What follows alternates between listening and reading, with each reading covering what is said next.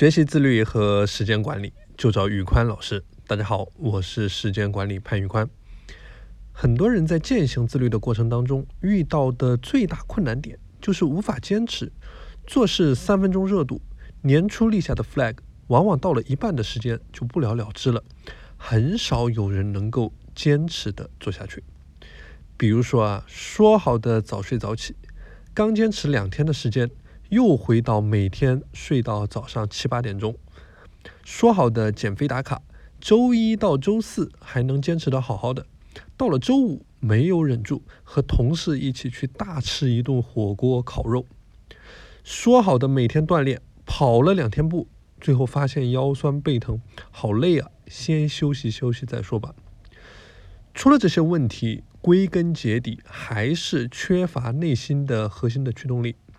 你没有一个让自己充分幸福的理由，你需要做这件事情的短期成本远远的超过了这个项目能够给你带来的收益。这些事情比牺牲掉你的安逸更加的重要。十年前的我呢，在饮食方面曾经是一个非常不自律的人。虽然我是学习食品科学的，但是我对垃圾食品没有任何的抵抗力。只要是好吃的，能够满足口腹之欲的。我是来者不拒，火锅、烧烤、奶茶，大半夜的夜宵，身材走样不说，精神状态也非常的不好。因为吃得过饱，整个人总是昏昏欲睡，做什么事情都提不起精神。后来呢，我尝试问了自己一个问题：如果我能够瘦下来，我的生活将会变成什么样的？一想到这样的画面啊，我立刻兴奋起来。我羡慕那种穿衣显瘦、脱衣有肉的精瘦的状态，我羡慕那些每天精神饱满、斗志昂扬的人。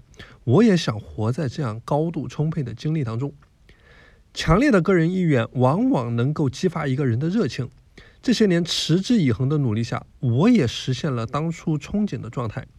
我现在的身高是一百七十八厘米，体重维持在六十三到六十五公斤，每周坚持去锻炼四次。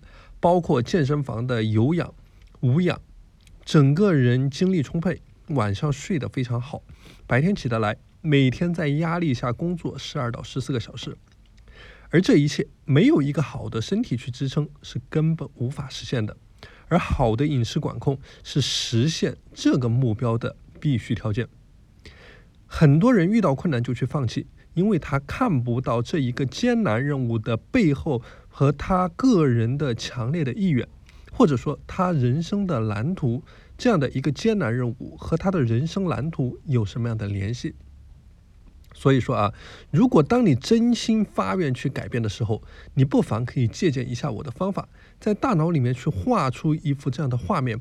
当你能够把所有的目标都实现了，你的生活会变成怎么样？好了，今天的内容就和大家分享到这里。大家如果想要加入我的自律打卡社群，欢迎添加我的微信 p a n l e o n 一九八八，我是时间管理潘玉宽，我们下期节目再见。